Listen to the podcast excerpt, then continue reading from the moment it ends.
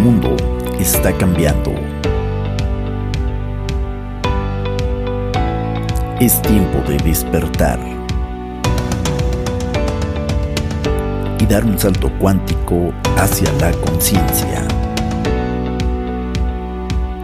Es tiempo de Señor C. Un podcast de desarrollo personal, reflexiones, inspiración mucho más. Bienvenidos.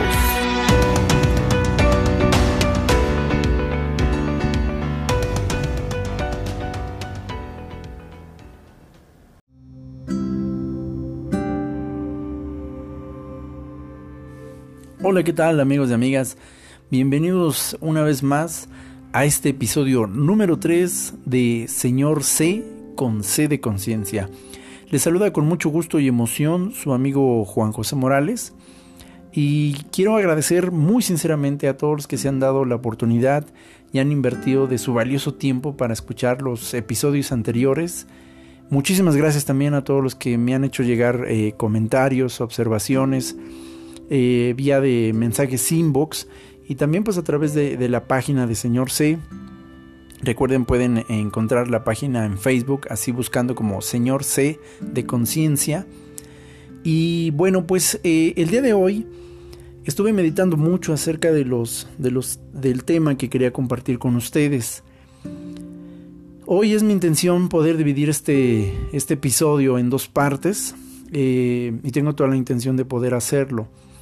Quiero anticiparles que el episodio número 4 vamos a tener eh, nuestro primer invitado. Eh, recuerden que mencionamos que en este programa también vamos a dar espacio a otras voces que, también nos puedan compartir eh, su, luz, su camino hacia la conciencia, su experiencia espiritual.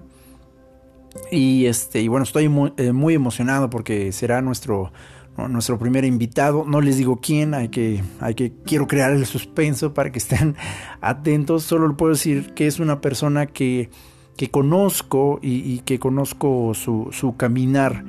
Eh, es una persona que, que, me parece que es una, una, persona llena de mucha luz y que tiene algo importante que, que compartirnos y, y, bueno, pues ya, ya lo estaremos esperando y viendo en el episodio número 4, así que estén pendientes por favor. Bueno, pues eh, el día de hoy, mm, como les decía, estaba meditando mucho acerca del tema que quería compartir. Y la primera parte de este episodio podría llamarla eh, tú, yo, nosotros. Bueno, eh, primeramente quiero mencionar la importancia que este tiempo que estamos viviendo ahorita, en el año 2020, eh, pues ha marcado, ha marcado y, la ha marcado la presencia de una situación de salud eh, internacional, mundial ya, que prácticamente, eh, como decía en el capítulo anterior, nos, nos ha traído a un momento que hacía muchísimo, muchísimo que ya no se veía y que a pesar de que efectivamente está costando la vida de muchas personas, porque lo está, es imposible negar que hay una situación biológica real que está tomando la vida de, muchas personas, ciertamente también está siendo un tiempo de un gran, pero un gran despertar de la conciencia en, una forma impresionante y muy buena. Eh, una de las cosas que, que, que, más se han estado acentuando en los últimos 30, 40 años es precisamente la importancia que tenía que recordáramos casi de manera urgente que no todo gira alrededor de, del yo, de nuestro ego, del individuo. Hay que reconocer que en los últimos 50 años, sobre todo posterior a la Segunda Guerra Mundial y la, famosa época de la abundancia de los baby boomers, em, se creó un sistema económico y cultural que enfatizó mucho en la, en la necesidad primero de celebrar, que bueno, pues después de, de, un periodo muy largo de, guerra y de la muerte de, millones de personas eh, eh, a raíz de la Segunda Guerra Mundial, pues eh, el mundo se recuperó Y entonces, pues todo el mundo quería celebrar esa nueva abundancia que existía después de venir de un periodo muy, muy fuerte que afectó pues, prácticamente a todo el mundo. No en vano se llamó Segunda Guerra Mundial. Y entonces la, época, esa nueva época eh, capitalista, eh, llamada así precisamente porque el centro, el centro de, la cultura era el capital. ¿Qué era el capital? Bueno, pues era prácticamente el dinero y, la serie de, objetos materiales que giraban en torno a un sistema de, recompensa basado en el te esfuerzas, obtienes, ¿no? Eh, algo que muchos llaman la meritocracia y que pues realmente al inicio no tenía nada de malo porque era válido después de tiempo de guerra, ausencia, hambre, calamidad, divisiones, eh, cuestiones eh, de racismo, cuestiones de genocidios, pues claro que el mundo quería disfrutar de lo que se estaba produciendo ahora en un ambiente de paz, de armonía, de, recordar que no había necesidad de pelearnos unos con otros. Y claro que el mundo celebraba eh, eso, el estar unidos y reconocer que a pesar de, las fronteras físicas, pues todos podíamos trabajar unos con otros en armonía.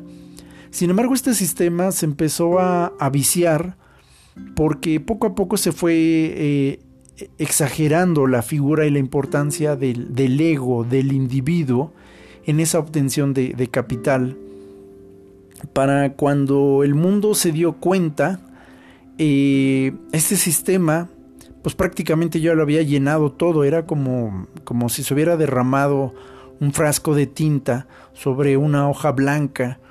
Y de ahí fue que, poco a poco pues eh, el ambiente corporativo empezó a tener su gran boom aproximadamente ahí entre, entre los años 60, finales de los años 50 y, los años 60. Y bueno, pues después, ya saben, hubo toda esta cuestión también de las guerras intermedias eh, que Estados Unidos o ciertos gobiernos de Estados Unidos pues promovieron. Vienen los años 60, eh, el, resurgimiento o el primer levantamiento de la era comunista. Eh, también viene un, un, primer gran despertar de la conciencia a través de los movimientos juveniles de los 60, los famosos movimientos hippies. Y después de que pasa esta época, eh, prácticamente a partir de los 70s y durante, bueno, prácticamente 70s, 80s y 90s y parte de los 2000s, el sistema tomó control de todo y prácticamente todo se construyó alrededor del individuo. Eh, hay un documental muy bueno que les recomiendo, que de hecho se llama El siglo del yo, que fue producido por la BBC, y es genial, explica eh, a, raíz de varios capítulos eh, cómo fue creciendo este sistema que, que, se construyó alrededor del yo, del ego, del individuo, como una persona que, que no tenía que ver alrededor para darse cuenta que existían otros. Aquí quiero aclarar algo muy importante que, que en algún momento fue mal interpretado y por ejemplo muchas corrientes eh, espirituales, eh, cristianas, eh, filosóficas, llegaron a hablar de que, de, que, el ego era malo, que había que destruir al ego, que había que acabar al ego.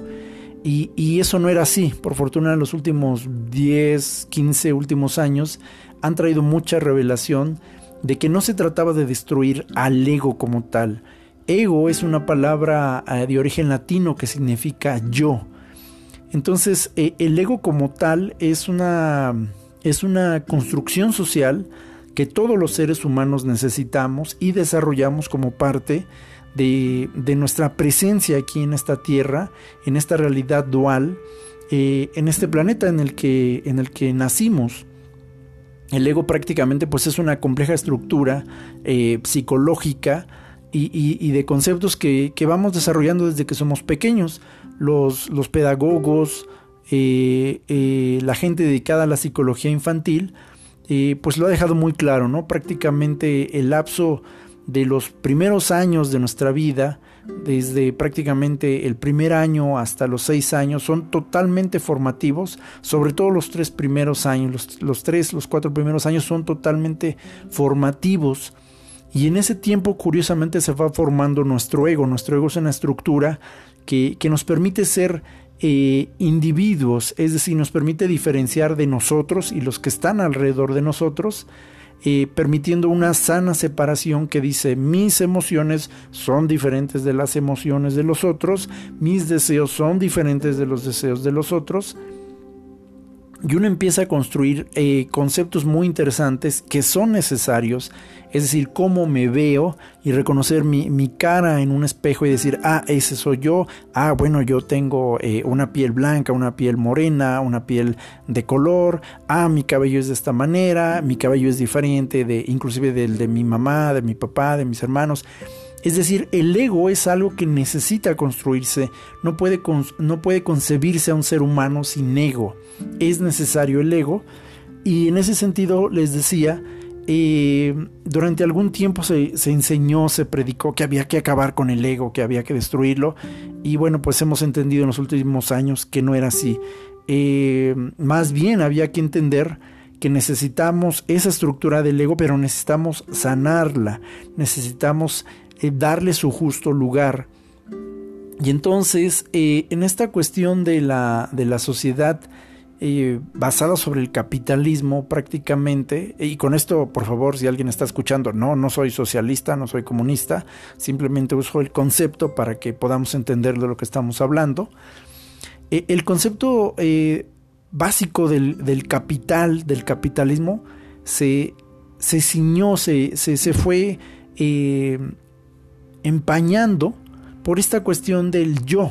Es decir, yo merezco, yo, eh, yo merezco, yo debo recibir. Si, si yo hago, entonces yo gano. Si yo esto, entonces yo esto.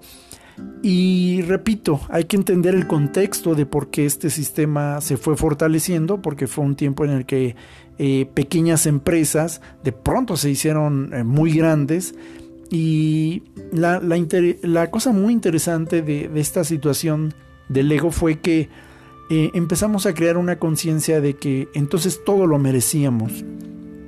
Entonces el individuo eh, merecía, merecía comprarse cosas.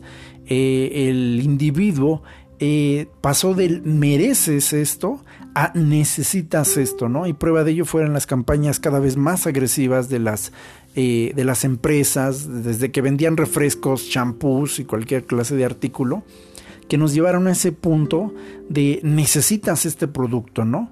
Y después, bueno, pues eh, ya los grandes mercadólogos empezaron a utilizar una psicología cada vez más y más egoísta, en el sentido de que ahora nos vendían conceptos a cambio de productos, ¿no? Es decir, fue, fue muy interesante y hasta cierto punto, pues perversa esa nueva forma de, mercadología porque ahora prácticamente nos vendían felicidad a cambio de un refresco, nos vendían juventud a cambio de una crema, nos vendían masculinidad a cambio de un carro, nos vendían feminidad a cambio de usar cierta ropa o cierta bolsa.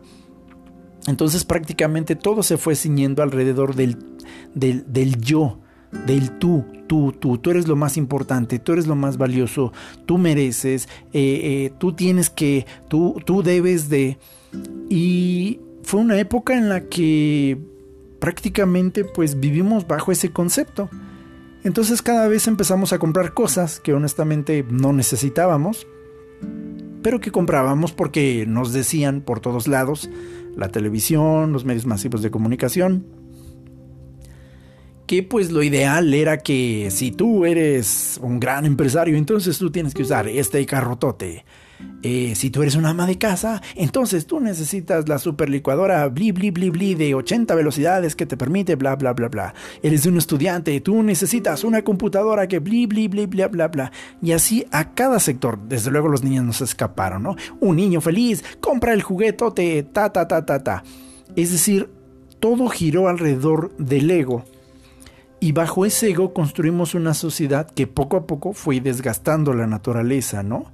Eh, e, esto sí me daba un poco de risa ya desde años atrás, bueno, risa entre comillas, porque a mí me llamaba mucho la atención ver a muchos activistas muy, muy alterados diciendo que estábamos dañando el planeta o tenemos que salvar a la Pachamama, pero me llamaba la atención que pues gustaban de un montón de marca o ropa de marca, perdón, y, artículos tecnológicos pues que son producidos por compañías que es conocido que basan su sistema de producción en prácticamente sistemas de esclavismo, ¿no?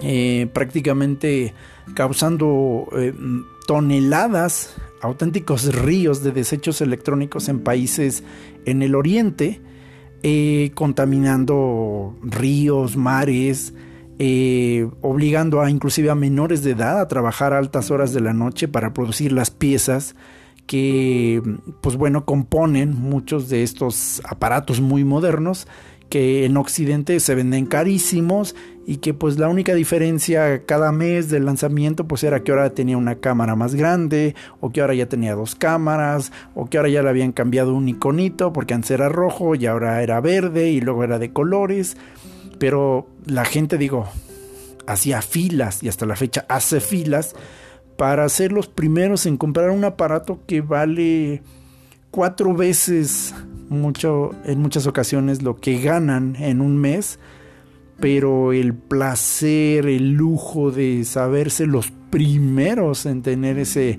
aparatote que, en la mayor parte del tiempo eh, compran a, plazos, ¿no? En, en, pagos chiquitos, se andan eh, apretando la tripa para poder comer bien a lo largo de varios meses, pero eso sí, traen el super Wichi Wichi Wichi 11 que ahora incluye un botoncito que, te, que se prende en rojito cuando te llega un mensaje y este, eso sí te lo venden en unas cajas súper elegantes para que tu ego se, se infle y digas, uff, uff, uy, qué finísima persona, uff, o sea, tú sí estás a la onda. Y repito, eh, era curioso porque mucha gente eh, sabía lo que esto costaba, la, esclavitud, los bajos salarios de otras personas en otra parte del mundo, pero la gente simplemente decía, ay, bueno, mira, a mí no me consta, ay, mira, pues yo no los veo, y entonces, pues, no sé, a mí no me afecta. Lo mismo pasó con los sistemas de comida rápida, y cada vez se producía más comida chatarra, que aparte de que traía un montón de, grasas y que hacía mucho mal a nuestra digestión, pues costaba la vida de cada vez más animales, ¿no? Y, animales eh, maltratados, pero feo, feo, feo. O sea, eh, por fortuna se empezaron a producir eh, a, finales de los noventas muchos documentales que algunos de ustedes seguramente ya han visto. el más popular es de la nevera, de la granja a tu nevera. si no lo han visto, en verdad los invito a que lo vean. Eso sí, no lo vean en horas de comida. Eh, es un video, es un documental que puede causarles que se vuelvan este, tal vez veganos y no está mal si quieren serlo. Yo personalmente no preciso, pero aún como carnívoro, este, la verdad es un documental que te deja pensando de, de todo lo que empezó a implicar este sistema basado en el yo, ¿no? Es decir, los seres humanos eh, crecimos nuestro ego a un punto que dijimos, pues mira, yo no sé, hay que piense la vaquita o que sienta el pollito, honestamente a mí no me interesa. Mientras yo coma rico y sabroso, pues cuántos, cuántas vacas y cuántos pollos se mueran o cómo se mueran, pues es cosa que a mí no me importa. Y entonces empezamos precisamente a consumir los recursos de manera irracional del planeta porque hay un montón de comida que ya eso se sabe de memoria, se desperdicia, eh, la gente va a restaurantes muy finos donde te cobran cuatro veces el valor de, del plato, pero bueno, pues se cobra la, elegancia, ¿no? Inclusive eh, en este mundo eh, pues existe un concepto muy conocido que dice, ¿no? Pues existe una industria basada en la, en la riqueza, pues, en la riqueza desde ese punto de vista, que dice, pues sí, o sea, los ricos necesitan gastar su dinero en algo, entonces, este, pues, si tienen que desperdiciar comida, pues adelante, o sea, pueden hacerlo, ¿no? Y bueno, hay explicaciones económicas para eso. El punto al que voy, el dinero no es malo, desde luego, bienvenida a la riqueza, bienvenido el lujo, pero el punto al que voy es, como ya se dieron cuenta, empezamos a girar todo alrededor de, del ego. Y esto se, transportó desde las capas más altas, los, los, más ricos, hasta las capas más bajas, ¿no? E, e, e, es curioso porque inclusive las clases populares, los barrios populares, empezaron a abrazar este concepto de una manera pues climatizada, cada quien en su esfera, ¿no? Y cada vez se escuchó más fuerte esta cuestión eh, de pues yo, o sea, primero yo, luego yo y al último yo. Tanto que en los barrios populares, por ejemplo, aquí en México, se hizo tristemente célebre un dicho que empezó a usarse sobre todo en los años 2000, ¿no? Eh, de que lloren en su casa a que lloren en la mía, pues que lloren en su casa. Qué, qué concepto tan pobre y tan terrible, tan egoísta, que, que, que le hace pensar a la gente que no importa el dolor del que está al lado, porque al fin y al cabo, pues si a mí no me pasa nada, pues entonces, ¿qué me importa lo demás? Y aquí es donde quiero hablar muy rápidamente de, un concepto que por fortuna ha venido siendo eh, cada vez más revelado, eh, al menos para nuestra sociedad occidental moderna. Estos conceptos curiosamente son antiguos, eh, de civilizaciones antiguas que ya en algún momento pues reinaron en la tierra en diferentes etapas, inclusive tal vez mucho antes de, de la historia conocida de la humanidad, pero dentro del rango de la historia sí conocida de la humanidad, pues muchos de estos conceptos ya eran conocidos y practicados y por eso en ese sentido muchas de las antiguas civilizaciones que nosotros mm, creemos que eran eh, ignorantes y primitivas, pues realmente tenían muchos conocimientos y tenían mucha abundancia porque respetaban mucho a la tierra, pero también porque respetaban mucho el concepto de los unos con los otros. Y una de las cosas que empezó a suceder con estas nuevas revelaciones, eh, también vino de la mano de, un gran avance de, una nueva etapa de la psicología, la, psicología humanista, eh, eh, que uno de los principales representantes pues, fue definitivamente Carl Jung, que, aparte de ser un, gran este, psicoanalista junto con Sigmund Freud, pues también era una persona que creía mucho en temas espirituales. Esto es súper conocido, él, él, llegó a tener inclusive experiencias pues podemos decir de, corte sobrenatural, espiritual y hasta podríamos decir místicas. Eh, entonces se complementó mucho su trabajo psicológico con los aspectos de la conciencia del ser humano.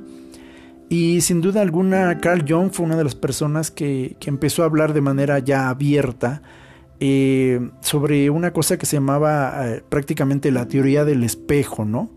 Y esta teoría explica que prácticamente pues las otras personas en realidad son un reflejo de, también lo que somos nosotros.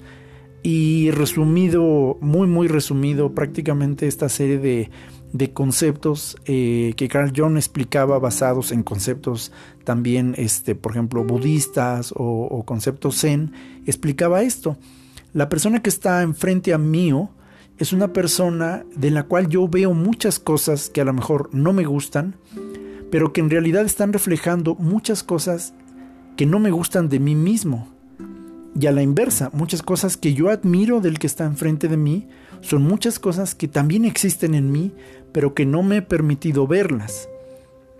En ese sentido, eh, es muy importante que recordemos esta esta, esta ley espiritual eh, acerca del espejo.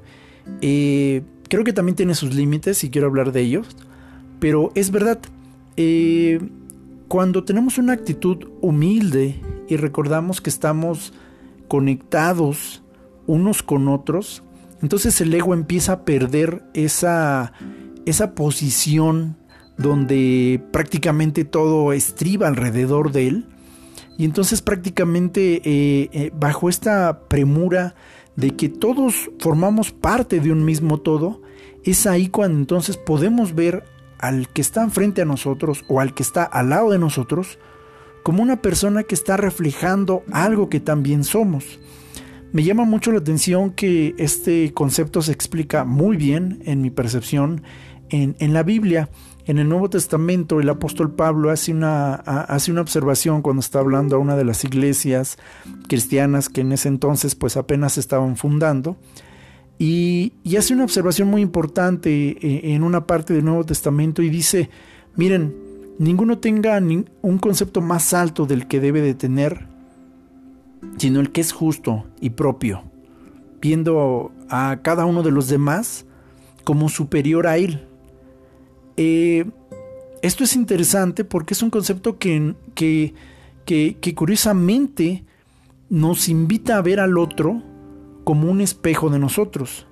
Eh, el apóstol Pablo, este apóstol cristiano, no estaba diciendo que nos humilláramos y que nos rebajáramos ante el otro. Eso no decía.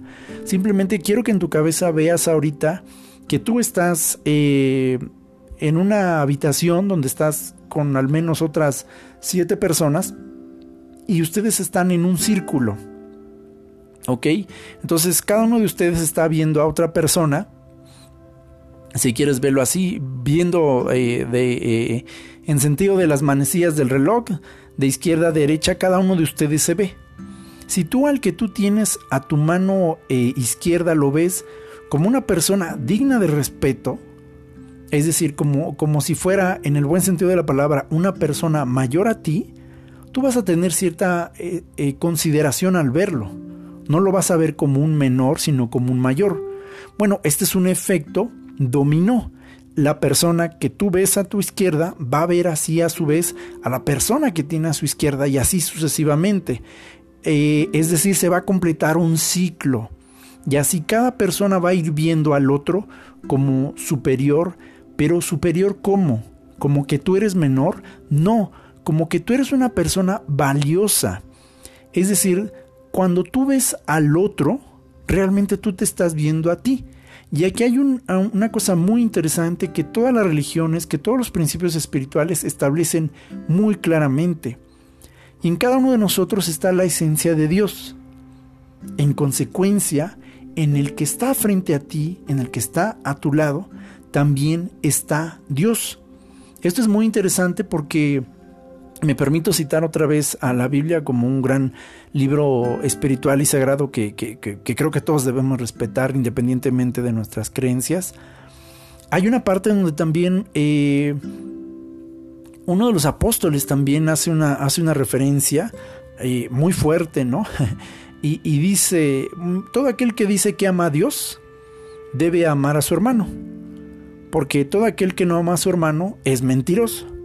Porque ¿cómo puedes decir que amas a Dios al que no ves, pero a tu hermano, al que sí ves, no lo amas? ¡Wow! Eso es fuerte, eso es muy fuerte y hace exactamente el mismo match que el grueso de las otras eh, religiones y pensamientos de conciencia enfatizan. O sea, ese es un principio, esa es una ley espiritual. Lo primero que tú haces como parte de, tu conciencia, de tu despertar de conciencia, es reconocer que tú eres valioso. Que sí, eh, tú como ser individual, claro que eres valioso, debes amarte a ti. El principio del amor verdadero es que tú te ames a ti mismo. Cuando tú te amas a ti mismo, inmediatamente surge una reacción eh, espontánea que es amar al que está al lado tuyo. Y cuando tú haces esto, curiosamente cumples una ecuación muy bonita que te lleva de manera inmediata a amar a Dios. Entonces, cuando tú amas al que está al lado tuyo, inmediato amas a Dios. Sucede eh, prácticamente como una trinidad desde donde lo quieras saber. Cuando tú empiezas a amar a Dios, si tú lo haces en ese orden, inmediatamente lo primero que Dios hace es voltear hacia ti y decirte, bueno, ahora ámate a ti mismo. Y cuando tú te amas a ti mismo, en consecuencia empiezas a amar al otro. Si lo haces también desde la tercera ecuación, pasa exactamente lo mismo. Si tú empiezas a amar al que está al lado tuyo, es decir, tú te empiezas a preocupar por el que está al lado tuyo, aún un poquito a expensas de ti, y tú lo haces con verdadera intención, no para sobajarte, no estoy hablando de casos de codependencia, sino cuando tú dices, pues mira, yo sí tengo la necesidad de esto, pero híjole, el que está al lado necesita más el dinero, necesita más la ropa, necesita más el apoyo, pues va, órale, yo lo apoyo. En ese momento se activa una ley muy bonita que dice que activa este principio también. Ese amor hacia el otro te hace voltear amarte a ti mismo y en automático ahora eso te obliga a amar a Dios. Es muy interesante esta ley, cómo funciona, y esa es la esencia, el núcleo de la ley del espejo. Es decir, en cada uno de nosotros está Dios formándose.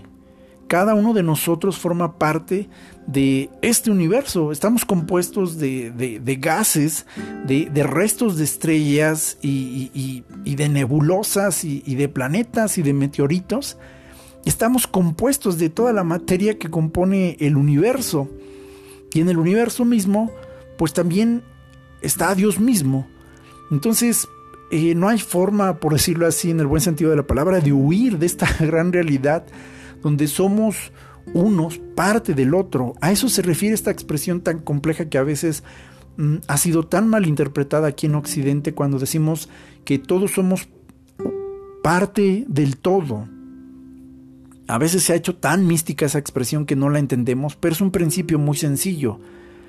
Dios, la divinidad, opera en mí y en automático opera en el que está al lado mío y en automático opera en el que está al lado de ese que está al lado del que está del otro lado, que está atrás del que está al lado. ¿Sí me explico? Entonces, eh, cuando empezamos a darnos cuenta que realmente no somos tan diferentes unos de los otros como a veces creemos, es cuando nos damos cuenta precisamente y superamos cosas tan que tuvimos que aprender como humanidad, por ejemplo, en los años 40, en los años 50, cuando imperó el racismo, ¿no? Esas cuestiones donde creíamos que el color de la piel, y, digo creíamos porque pues formamos parte de la misma humanidad que iba creciendo, que iba dando pasos de conocimiento, que el color de la piel determinaba pues si se creía más o se sentía más o si se valía más. Y así a lo largo de la historia ha habido diferentes momentos donde hemos tenido que recordar que, bueno, tenemos diferencias físicas, tenemos diferencias de pensamiento, tenemos diferencias de mil y un tipo, pero al final todos compartimos la misma esencia, la misma humanidad. Todos de alguna manera somos una experiencia conjunta una del otro. Y en ese sentido es cuando, cuando en los últimos años se ha estado remarcando mucho esta idea del espejo. Quiero señalar, en mi opinión, que también veo un exceso del uso de esta teoría del espejo en ocasiones y sobre todo entre chamanes o, líderes eh, eh, espirituales que, que, toman esta cosa del espejo como una especie de pretexto para ya no hacerse responsable de sus actos, ¿no? Es decir, en mi opinión, a muchos eh, líderes espirituales empiezan a ser groseros, chocantes, pedantes y justifican sus acciones diciendo que si tú te sientes en desagrado con lo que ellos hacen, entonces te contestan de una manera muy mística, ¿no?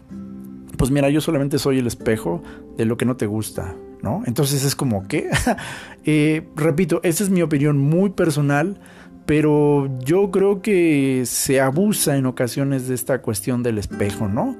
Eh, porque se deslinda de la responsabilidad de nuestros actos, que también es una ley espiritual.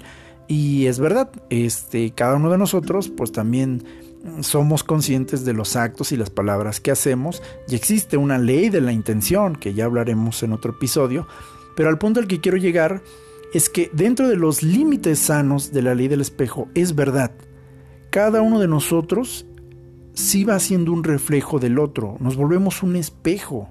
Esa es la parte bonita, yo espero que cada uno de ustedes la pueda experimentar. Cuando tu, tu concepto de ti mismo empieza a ser sano, te amas a ti mismo, dejas de competir con los otros, dejas de verte como, ay, pues que el otro está más guapo, ay, es que el otro está más bonito, ay, es que el otro tiene más, ay, es que el otro hace más, es que el otro sabe mucho, es que... Y dejas de verte así y empiezas a reconocerte quién eres tú. Y es curioso porque entonces tú empiezas a aprender del otro, dejas de compararte con el otro y empiezas a aprender del otro y empiezas a decir, ah, caray, mira, oh, ok. Y en ese momento cuando tú te abres a aprender del otro, te vuelves tú un espejo de él y viceversa. Y es un trabajo muy bonito cuando tú te acercas a las personas y, puedes hacer lo que yo llamo espejeos, ¿no? Donde eh, la persona te revela algo y tú le revelas algo a la persona, ¿no? Eh, y es interesante porque a veces uno admira a ciertas personas y dice, ay, híjole, yo quisiera ser como tú, yo quisiera hablar como tú. Y no lo hace uno porque uno se sienta menos, ¿no? Sino porque en verdad uno llega a ver un grado de luz en las otras personas que dice, wow, wow, qué bárbaro. Pero es bonito ese ejercicio cuando te das cuenta que todo eso que admiras a veces de una persona, radica en ti. Y eso nada más te está, la otra persona está, haciendo una especie de espejo que te dice, todo esto tú también lo puedes hacer. Venga, anímate, hazlo tú también. Y entonces es cuando puedes ver el espejo ahora sí ya cara a cara y dices, oye, sí es verdad, yo también puedo hacerlo. Oye, qué bien, qué padre, gracias. Y entonces ves al otro como un aprendizaje, como un maestro y recibes, recibes la enseñanza. O también efectivamente te das cuenta que no es tanto que el otro te haga enojar, ¿no? Ay, es que ya me hiciste enojar. Mira lo que me hiciste decir. Mira lo que me hiciste pensar. Y te das cuenta que tú te tienes que hacer responsable porque no fue el otro. En verdad, uno a veces, como dice la psicología freudiana, uno llega a hacer elementos de proyección en el otro, ¿no? Una persona, y esto es muy típico, llega a pasar en, sobre todo en las clases populares, no quiero decirlo de manera peyorativa, pero muchas veces porque la gente pobre eh, envidia a una persona que pasa con su traje bien vestido y trae un buen carro. Y lo primero que pasa por la, la, mente de una persona que es pobre primeramente mental y que no ha entendido este concepto del espejo es que lo primero que hace es que proyecta una frustración de sí mismo en esa persona. Ay, mira, chale, se ve que se siente mucho. Ay, ay, ay, sí, ay, sí, porque trae su corbata. Ay, porque trae su carro. Chale, me quiere humillar. Y a lo mejor la persona que está enfrente con su carro, con su corbata, pues es una persona que obviamente tiene eso porque le ha costado su trabajo. Nadie le ha venido a regalar nada. Sin embargo, la otra persona simplemente lo ve desde esa perspectiva porque muy, muy en el dentro le está haciendo un efecto de espejeo, le está diciendo, híjole, yo anhelo ese carro y yo anhelo tener también eh, esa corbata, pero más que el objeto físico, es la idea de sí mismo. Híjole, ¿cómo anhelaría tener ese nivel? Pero no me lo he permitido. Entonces es más difícil para mí admitir que no me he dado la oportunidad porque yo creo que yo no puedo, porque yo creo que soy pobre, porque yo creo que a mí el sistema no me da la oportunidad, porque a mí el gobierno, porque la vida, bla, bla. Y entonces uno se empieza a autoengañar y entonces es más fácil ver en el otro algo malo cuando en realidad esa persona nos está espejeando para decirnos, amigo, tú también podrás tener acceso a esto. No te estoy diciendo que va a suceder en un chasquido de aquí a mañana, pero también esto que tú ves en mí es posible en ti. Hazlo. Sin embargo, el efecto del espejeo, pues de pronto es, es fuerte. De pronto darse cuenta a través del otro de lo que sí podemos o de lo que no hemos hecho es difícil. Entonces, eh, creo que este momento que estamos viviendo en medio de esta situación de pandemia, por fortuna nos está haciendo voltear a ver al otro. ¿Cómo? Porque en esta situación en la que mucha gente está ahorita en su casa, eh, casi casi en contra de su voluntad por una situación gubernamental que bueno, se están moviendo muchas cosas, y por un lado es, es correcto porque hay que, hay que prevenir situaciones de contagios, nos están haciendo voltear a ver a la otra persona y, dejar ese viejo sistema basado en el ego del que hablábamos al principio. Es decir, e, ese momento en el que decíamos que, que, teníamos que trabajar eh, y que teníamos que explotar al empleado porque pues había que producir dinero, dinero, dinero, dinero, dinero y teníamos que, y, teníamos que, y teníamos, y debemos que, y, pues lo que le pase al otro, pues no sé, pues mire Gómez, yo no sé, usted si no le gusta, pues sálgase, ahí está la puerta, porque eh, quiero que sepa que si usted se sale, hay otros 10 formados esperando su lugar.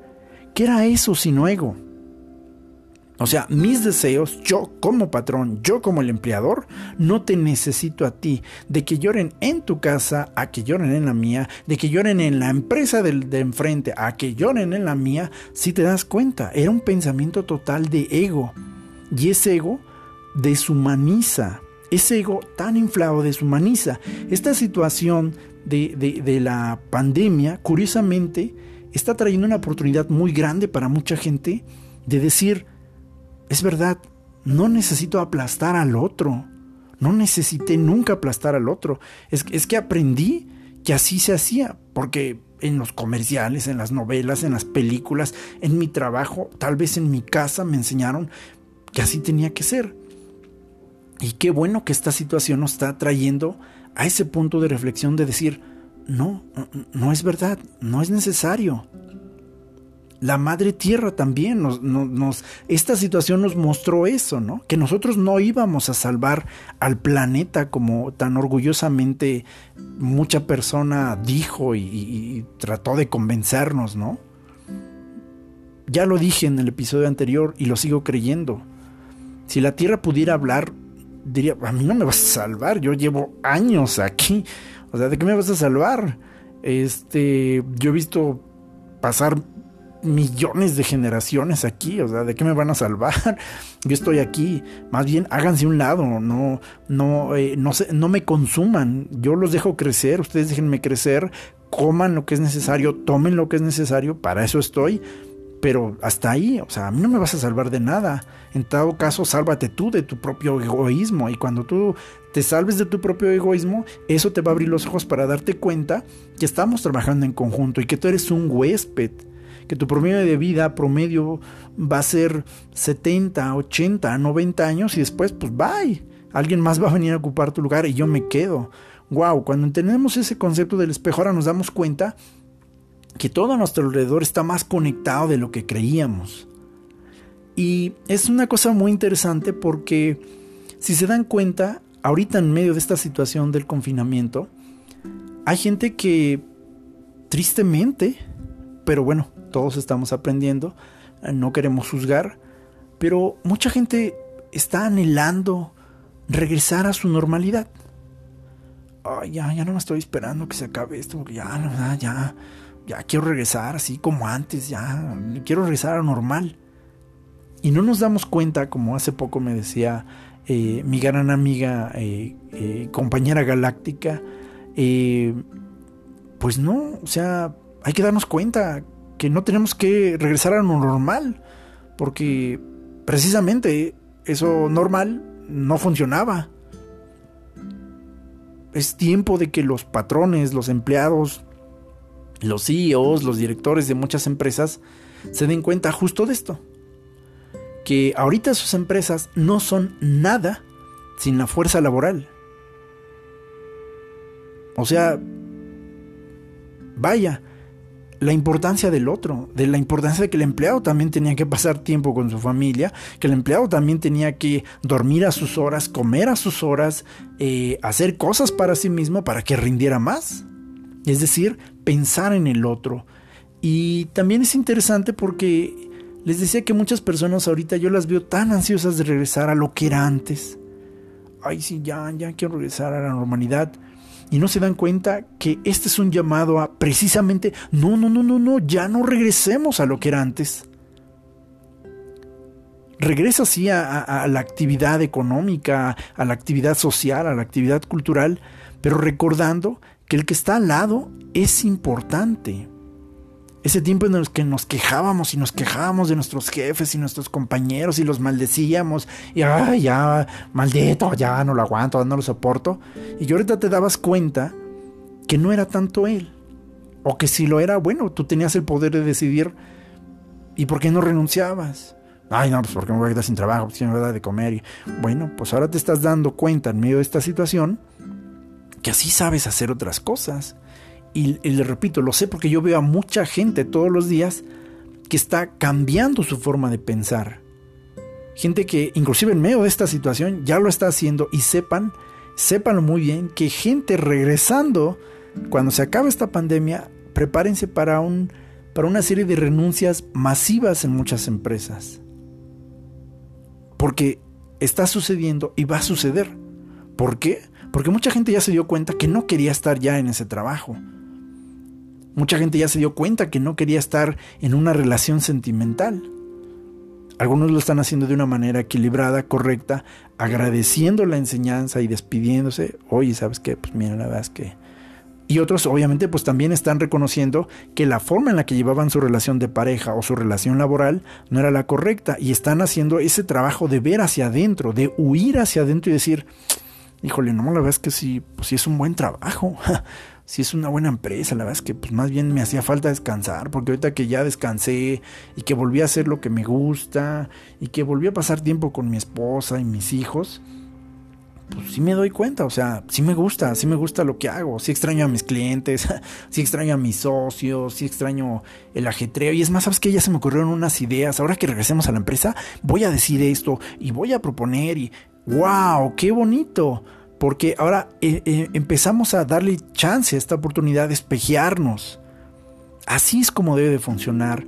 Eh, platicaba precisamente con una querida amiga sobre esta importancia de, pensar en, el, en el nosotros, porque mucha gente trabaja o trabajamos para empresas o instituciones que se dedican a dar servicios a otras personas.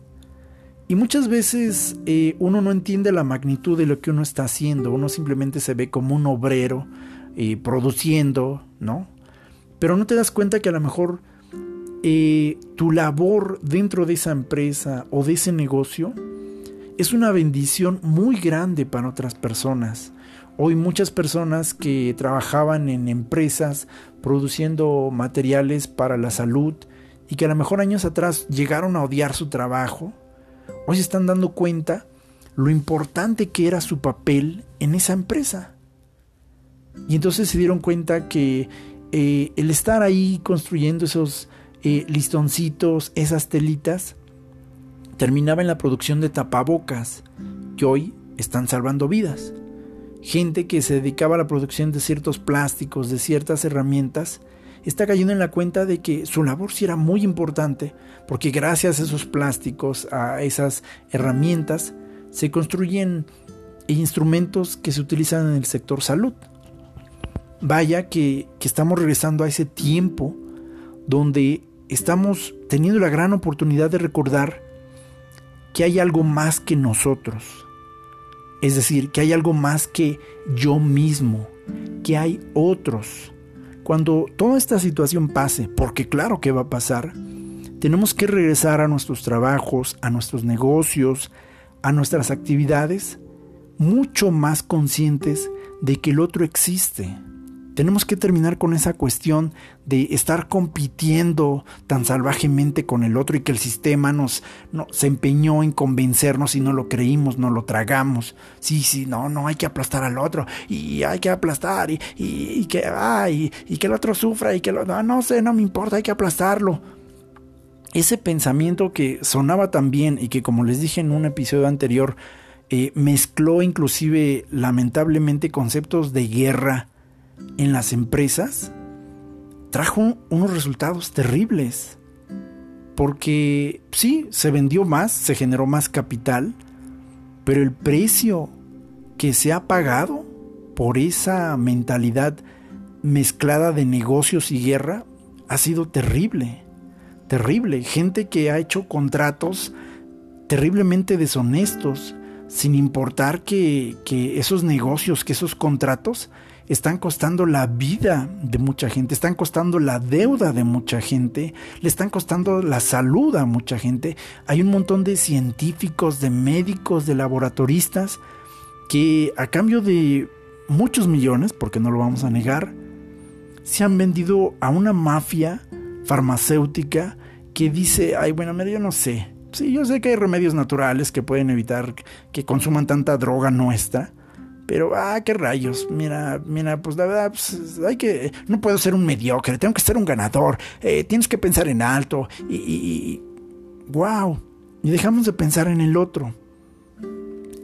Entonces, eh, la primera parte, eh, espero haber poderla haber señalado bien, precisamente era esto. Tú, yo, nosotros tenemos que recordar en medio de esta situación que estamos conectados. Si tú estás bien, si tú no estás teniendo ninguna carencia en este momento, pregúntate a ti mismo si acaso has pensado en el vecino que está a cinco metros de la puerta de tu casa. ¿Has pensado cómo se la está pasando el vecino que está enfrente de ti, a tu derecha, a tu izquierda? O tú ya dijiste, ay, no sé, no sé, yo no sé, la verdad, pues, ay, pues, pues que se hagan bolas. Porque a mí me sorprende que mucha gente en medio de esta situación empezó a extender la mano. ay, papá gobierno, ¿qué me vas a dar? Y el gobierno, bueno, pues ya vimos que pues, está pues, de cabeza porque tiene un, su propio universo que ordenar de muchas cosas en medio de esta situación. En cambio, qué bonito es que cada vez salen más casos, en medio de tantas malas noticias que contaminan la mente, el oído y el espíritu, cada vez salen casos de gente que sin hacerse publicidad están haciendo cosas maravillosas. Cadenas de, restaurantes que están regalando comida a los doctores. Vecinos que están haciendo regalos a, a doctores y enfermeras.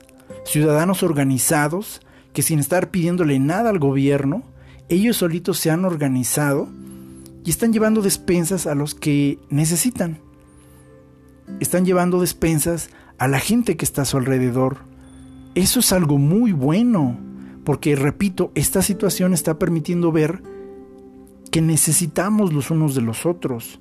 Los patrones se dieron, espero que así sea, se dieron cuenta más que nunca, pues que no pueden hacer nada, que no pueden hacer nada sin la fuerza laboral. ¿De qué sirve tener tu edificiote y, tu gran eh, oficinota grandota con tu frigobar y tu, y tu sillota? Y cosa que está bien porque seguro te ha costado tu trabajo, no estoy diciendo que esté mal, pero todo eso, sin la fuerza laboral de tus empleados ahí trabajando, no sirve de nada. No sirve de nada. Los patrones, los empleadores, tienen que llegar a una gran reflexión de que ya no podían seguir explotando y maltratando a sus empleados, gritándoles, aventándoles los informes, esta es una cochinada y pues ahí está la puerta, lárgase. No, ya no. Y los empleados también tenían que dejar de estar maldiciendo a sus clientes y a sus colegas de trabajo, sino reconocer, wow, hoy es verdad, no, pues mira, la verdad yo también fallé en esto, oye, mira, pues sí, él falló en aquello, pero eso, eso justamente es lo que lo que esta temporada eh, nos está trayendo. Y qué bueno que nos está trayendo este, este ejercicio, porque creo que esa es la enseñanza más, más, más importante de esta cuestión, de esta pandemia. Tenemos la oportunidad más grande de recordar que estamos conectados unos con otros. El tiempo del nosotros tiene que volver a, nacer y eso es lo que todas las corrientes espirituales en los últimos 30 años han estado insistiendo. Es el tiempo de volver a conectarnos unos con otros. Es el tiempo de volver a conectar con nuestras necesidades, sí, pero también conectar con las necesidades del otro. No estamos hablando de, situaciones eh, que algunos inclusive llegaron a llamar respectivamente utópicas, ¿no? No estoy hablando de sociedades socialistas o comunistas, que al final son sistemas políticos y económicos que pues también tienen su historia y ya se ha comprobado cómo le va a estos sistemas. Tenemos que llegar al punto más allá del socialismo y del capitalismo y estarnos atacando por si tú le vas a la derecha y tú le vas a la izquierda. Tenemos que llegar a un punto donde todos obtengamos ganancia y todos minimicemos la pérdida del otro. Esa es la parte interesante de este tiempo. Y si tú dices, bueno, ¿a poco todo se mide en términos de dinero? No. Hay mucha gente en medio de esta situación que, me encanta. Hay gente que ha estado eh, diciendo, bueno, mira, la verdad yo no puedo dar dinero. La verdad yo no tengo dinero como para darle a otros. Pero ¿sabes qué ha estado haciendo mucha de esa gente? Y lo sé, lo sé, lo sé perfectamente. Ha estado llamando a otras personas. Oye, ¿cómo estás? Oye, eh, ¿te parece bien si hablamos 10 minutitos, 15 minutitos? Ah, oye, pues muchas gracias. Bien, Phil, la verdad que sí me hacía falta porque pues me siento así raro, me siento ansioso aquí. Ah, no te preocupes, mira, pues si necesitas algo, llámame. Oye, mira, fíjate que esto, oye, papá, qué bonito. Oye, mira, no tengo mucho, pero pues mira, te deposité 500 pesitos. Ah, órale, bueno, pues muchas gracias. Oye, mira, no tengo dinero, pero mira, te dejo esta despensita, ya no necesitas, este, no, ok, no te preocupes, estamos en una situación de cuarentena, pero mira, te traje lechita, te traje pues unas latitas y te traje lechita y pues disfrútala, no te preocupes, este, pues ahí, todo bien. Oye, que cuánto te debo, que no, que... No, no, no, tranquilo. Vale, no me debes nada. Disfrútalo, mira, pasa buen tiempo. Hay gente que, yo, yo he visto, y, repito, de muy primera mano, que le está comprando juguetes a, los hijos de, de, otros vecinos, ¿no? Porque se dan cuenta que tienen hasta tres hijos y entonces los pobres vecinos ya no saben qué hacer con sus chamacos y entonces, ay, ya cálmate, Pepito, Laurita, bájate de la mesa. Y entonces, una cosa muy bonita que está pasando entre mucha gente es que solteros eh, están comprando juguetes a, a, matrimonios. Eh, Oiga, vecina, mire, fíjese que le trae, pues creo que a sus hijos le puede servir. Y entonces, qué bonito es eso, cuando todos empezamos a pensar en la necesidad del otro y no verlo como alguien con quien competir, ¿no? No verlo como alguien con quien estar compitiendo. Ay, no, es que me va a quitar mi ganancia. Ay, no, es que, es que, es que él va a tener más. No, ya no va a alcanzar para mí. No, por favor, no.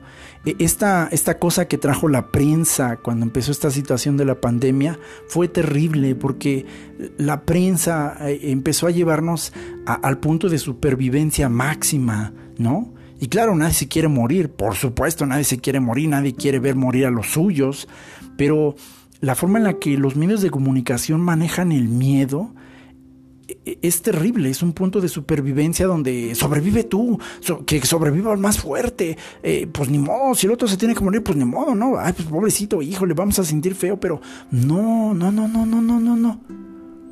Si este universo es abundante, cuando la gente se detuvo y dejó de comprar tanto papel higiénico, se dio cuenta que no necesitaba papel higiénico, necesitaba a sus amigos, necesitaba a su familia al lado suyo se dio cuenta, y perdonen cómo va a sonar esta frase, pero se dio cuenta que no necesitaba limpiarse el trasero, tanto como necesitaba limpiar su mente de tanta contaminación, de tantos miedos, de tantas inseguridades.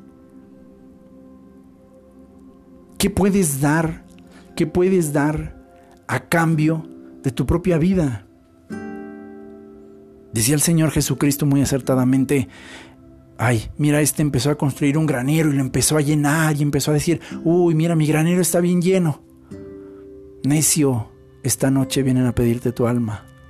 ¿De qué te sirve tener tantas cosas? Y no estoy diciendo que esté mal, ¿eh? si puedes tenerlas de manera honrada y honesta, tenlas, tenlas, en verdad, no le tengas miedo ni asco a la riqueza, Tú sabes tu trabajo, tú sabes tu esfuerzo, perfecto. Y Dios te está bendiciendo, hazlo, hazlo, recíbelo. Oye, que mi carro, que mi casa, que mi...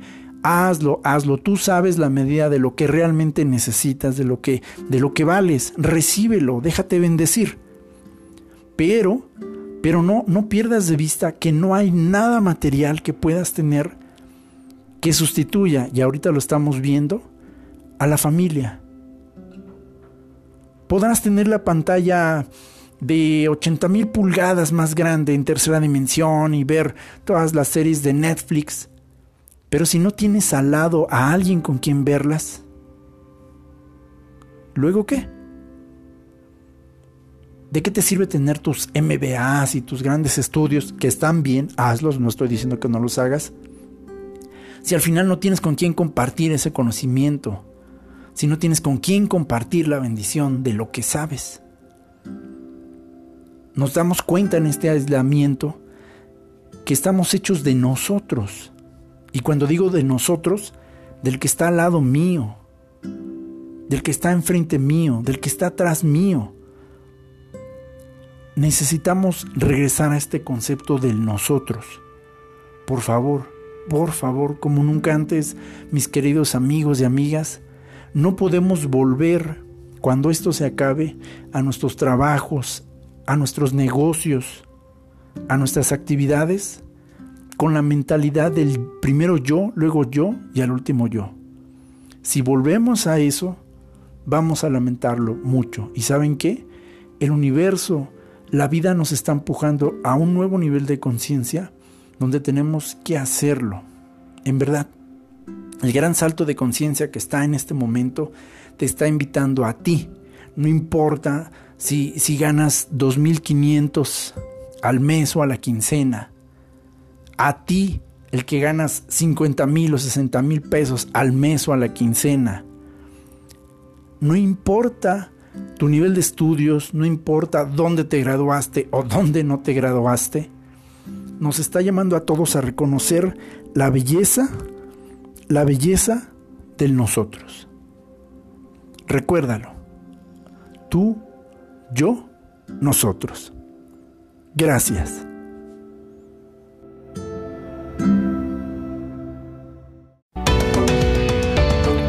Este fue otro episodio más de Señor C. Muchas gracias por habernos acompañado. No te decimos adiós, sino hasta la próxima. Señor C.